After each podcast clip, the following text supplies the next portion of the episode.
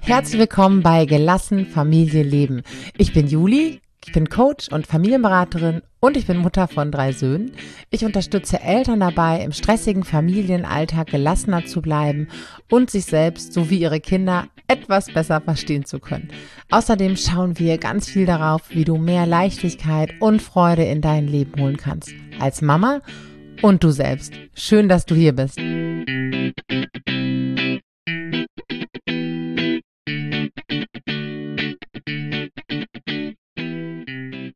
Hallöchen, ich hoffe, es geht dir gut und du hast äh, genauso frühlingshaftes Wetter genießen können die letzten Tage wie ich.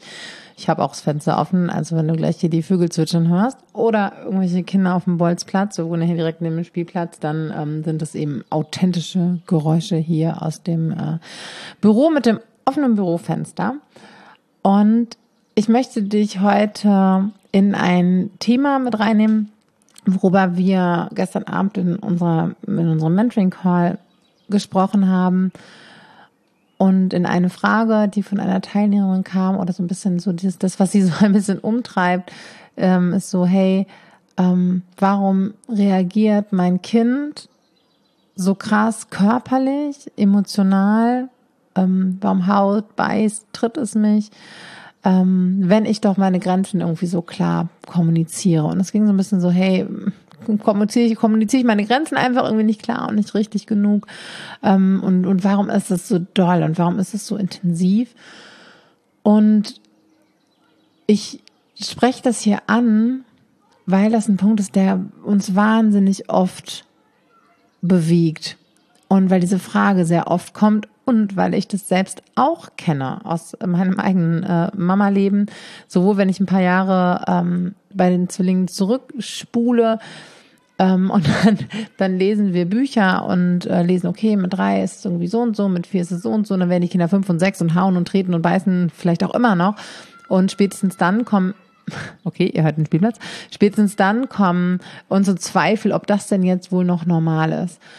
Und da finde ich es halt einfach total wichtig, ähm, nochmal irgendwie so ein bisschen mit reinzugeben, dass wir in unserer Gesellschaft, in der Öffentlichkeit sehr wenig in Anführungszeichen Normales, denn Normalität kommt immer aus etwas Normativem, einer Norm entsprechend, also einem Querschnitt, äh, irgendwelchen Kurvenwerten, irgendwas, sondern ähm, also wir sehen ja sehr wenig altersgerechtes Verhalten von Kindern in der Öffentlichkeit. Und wenn wir das sehen, wird es oftmals äh, mit Kopfschütteln und äh, das kann ja nicht wahr sein oder mit Kommentaren oder wir sind Eltern, die irgendwie dagegen angehen. Also das, was wir Tag ein, Tag aus erleben, was wir auch nicht unterschätzen dürfen, womit wir auch aufgewachsen sind und was wir tagtäglich unbewusst uns aufnehmen, ist ja eher das Bild, so ist es nicht richtig, so ist es schlecht, wenn es so läuft, darfst du das auf gar keinen Fall ähm, ja, durchgehen lassen, hinnehmen, akzeptieren. Und dass dieses Bild halt immer noch sehr ähm, konträr ist einfach zu dem ähm, oder ja das Wissen darüber, dass ähm, das Wissen zwar mittlerweile aus entwicklungspsychologischer Sicht und äh, neurobiologischer Sicht und all das, das ist alles mittlerweile vorhanden. Also wenn ich darüber spreche, was altersgerechtes Verhalten ist, dann ist es nichts, was ich mir ausgedacht habe, sondern das sind einfach ähm, Dinge, die erforscht sind ja, von Gehirnwissenschaftlern, von Entwicklungspsychologen, wozu es Untersuchungen und, äh, und all das gibt. Und das ist ja richtig cool, dass es das gibt. Nur leider ist es irgendwie immer noch nicht, ähm, ja, es hat einfach unsere Gesellschaft noch nicht durchdrungen und es hat auch unser Bild von Kindheit und von Normalität noch nicht durchdrungen. Und deswegen erzeugt das und was ja auch immer noch auf sehr vielen Plattformen, also wenn ich jetzt, glaube ich, hier mal googeln würde, dann wird es wahrscheinlich immer noch viele Foren geben, viele Plattformen, viele ähm, Online-Ratgeber. Und es gibt ja auch leider immer noch ähm, Ratgeber in Buchform, furchtbarerweise, ähm, in denen das Kind tatsächlich wie ein zu beherrschendes ähm, Objekt quasi dargestellt wird, ein Erziehungsobjekt und ähm, wo es Eltern und Kindern sehr unpersönliche und sehr ungünstige und schädliche Rollen, für beziehungsschädliche Rollen hineinrutschen und im Endeffekt wir dann zu Hause da sitzen, mit uns selbst nicht glücklich sind, mit unserem Kind nicht glücklich sind und irgendwie wieder vor und zurückkommen und vor allen Dingen unsere Kinder mit Themen auch in ihr eigenes Leben geben, mit Selbstzweifeln, mit der Unfähigkeit, mit Gefühlen umzugehen und Mitgefühl zu empfinden und zu zeigen. Und ähm, da, das können wir auch auf globalere Ebene ziehen. Das Resultat ähm, dieser Umgehensweise mit heranwachsenden Menschen sehen wir weltweit auf großen Bühnen dieser äh, Weltpolitik zum Beispiel. Aber darum soll es jetzt hier gar nicht gehen, ähm, sondern ich möchte einfach noch mal ganz kurz einordnen, eben weil diese Frage so oft kommt, dass Kinder in der Autonomiephase, also quasi sobald sie so den aufrechten Gang äh, vielleicht auch schon das Krabbeln, das ist ja bei den einen früher, bei den anderen später für sich erforscht haben, dass ähm, dann eben das Autonomiebedürfnis sehr stark wird. Ich möchte bestimmen, ich möchte mich spüren, ich möchte entscheiden, ähm, ich möchte spüren, dass ich handeln kann, dass ich Einfluss habe, ich möchte ähm, ja diese diese Welt ähm, einnehmen ein Stück weit und ähm, was dann sich ja auch zugunsten irgendwann anderer kognitiver Entwicklung und anderer Meilensteine, die dann so dran sind, auch ein bisschen wieder einpendelt.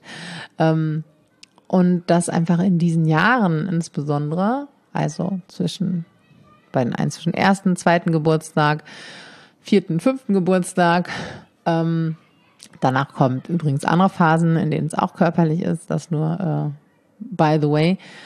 Ähm, Kinder ihre Gefühle über den Körper ausagieren.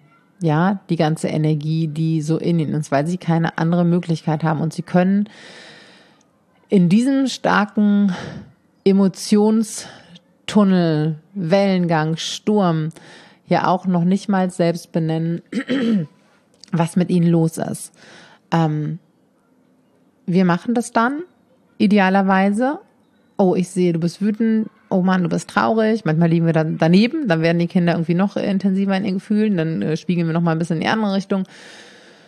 Und zwar nicht mit diesem Endergebnis, mein Kind beruhigt sich dann, das ist oft ein Nebenresultat. Ah, jemand kann benennen, wie es mir geht, ich werde gesehen, ähm, ich erfahre Mitgefühl, weil das sind alles Dinge, die uns Menschen ko-regulieren und uns wieder in unsere Mitte bringen. Wir werden gesehen, wir werden gehört, wir werden verstanden.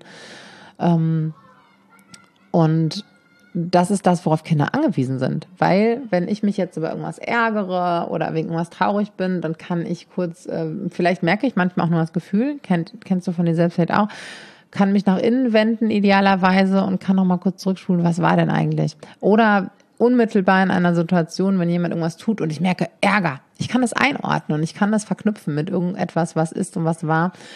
Und äh, Kinder können es weder einordnen noch in dem Moment aktiv verknüpfen. Das kommt dann im Laufe der Entwicklung. Irgendwann fragen so, oh, was war denn los? Und ich habe mich geärgert, hat mich gehauen. Zum Beispiel.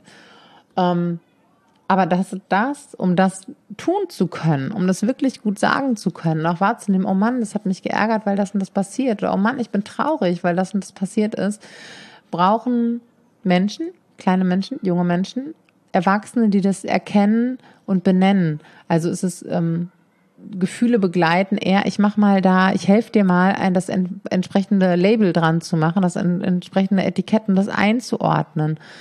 Und ähm, ja, dabei entsteht Beruhigung, Sicherheit, Verbindung, all das, was dann auch den Gefühlssturm so nach und nach irgendwo besänftigt. Aber diese hohe Energie und die Wut und die Verzweiflung und der Schmerz, der wird erstmal über den Körper ausagiert. Und das ist auch nichts, was Kinder, so kleine Kinder in dem Moment steuern können mit ihrer Kognition. Denn die Verbindung von Emotion und Stressreaktion und Kognition ist je nach Alter ähm, überhaupt rudimentär und unter Stress überhaupt nicht ähm, nutzbar quasi und auch nicht bewusst herstellbar. Und jetzt neigen wir auch dazu, bei den Kindern auch irgendwie oft so hohe Erwartungen zu haben. Und wenn wir mal gucken, hey, manch Erwachsener ist dazu nicht in der Lage, wenn starke Gefühle da sind, jetzt irgendwie rational, logisch, ne, dann wird auch noch mal jemand gehauen oder geschubst, passiert ja durchaus oder angeschrien. Und von unseren Kindern erwarten wir das aber irgendwie so zielsicher und verlieren dabei manchmal aus den Augen, dass wir Erwachsene jetzt auch nicht total safe sind und dass es halt nichts ist, was immer gleich gut funktioniert. Und was bei Kindern eine Form der Entwicklung ist. Und dass es zwar mega anstrengend ist, ähm, oftmals in diesen Autonomiephasen, auch da, es gibt ja unterschiedliche äh, Temperamente auch und unterschiedliche Charaktere einfach. Und bei den einen ist es stärker ausgeprägt, bei den anderen eben ein bisschen weniger stark. Die einen Kinder sind sehr autonom, äh, die anderen ein bisschen weniger.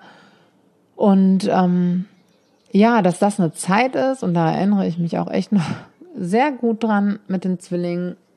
Er braucht echt viel Akku für uns Eltern, weil das einfach krass, krass, krass, krass Kraft kostet, das zu begleiten, sich selbst auch immer wieder zu regulieren. Ja, also selbst wenn wir ähm, generell ganz gut reguliert sind, unsere eigenen Themen ganz gut aufgeräumt haben, uns äh, Wut und Traurigkeit vielleicht nicht extrem so triggert, kann einen das ja immer noch stressen und nerven. Und wenn man müde ist, noch mehr stressen und nerven.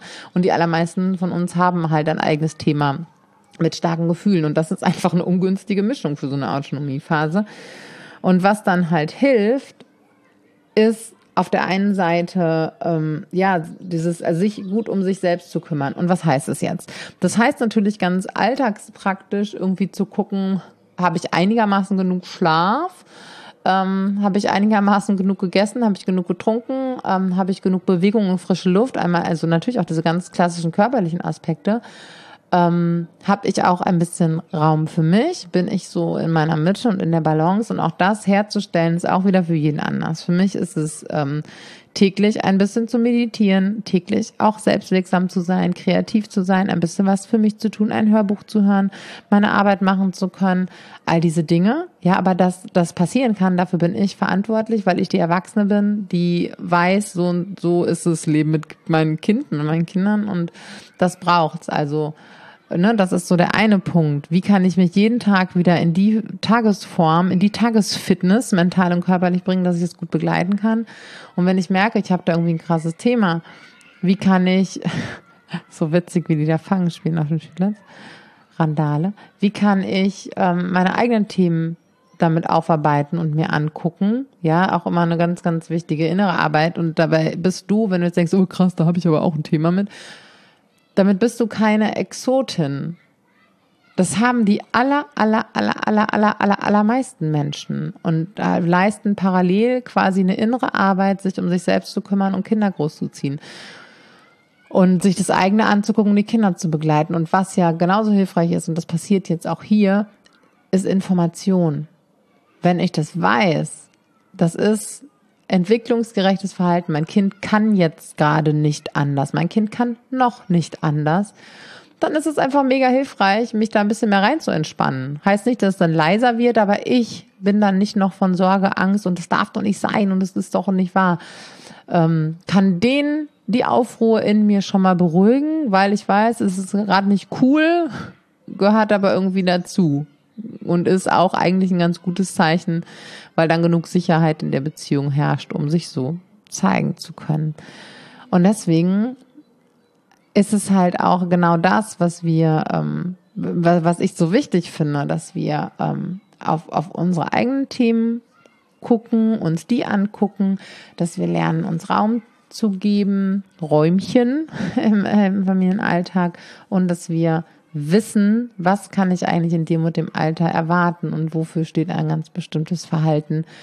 Und das ist einfach eine, ähm, ein, ein Dreiklang, hätte ich jetzt äh, fast gesagt, der unfassbar hilfreich ist für unser Leben mit Kindern. Und ähm, genau, wenn es für dich in manchen Situationen mega stressig wird, ähm, du kannst dir, also es gibt auch genauso wie Stress im Körper das ist immer der gleiche Prozess bei uns allen, ja, der mit einem Nervensystem verbunden ist und deswegen lässt sie, und da gibt es einfach Techniken, wie wir den regulieren können in Akutsituationen. Wenn du wissen möchtest, wie das geht, kannst, gibt es ein kostenloses Hörbuch bei mir auf der Seite, das ist hier unten verlinkt und das kannst du dir, ähm, das kannst du dir runterladen und wenn du an dem Schritt bist, zu sagen, okay, krass, äh, ich habe Bock auf diesen Dreiklang, auf mich zu gucken, mein Kind zu verstehen, ähm, Informationen darüber zu bekommen und auch zu gucken, hey, ähm, wie kann ich mich in eine gute Stärkung bringen, dann kannst du hier unten unter dem Podcast den Link klicken und dann können wir mal darüber sprechen, wie wir dich dabei unterstützen können. Und ich mache mir jetzt noch einen leckeren Kaffee. Ach Mensch, ich wollte noch eine Podcast-Rezension vorlesen. Ne? Also, da muss ich mich jetzt erst durchklicken und eine raussuchen. Das mache ich jetzt an der Stelle nicht. Ähm, ich wünsche dir noch einen schönen Tag. Ich freue mich immer von dir zu hören bei Instagram ähm, oder per Mail. hey at mom2wow.de und sag bis bald. Pass gut auf dich auf.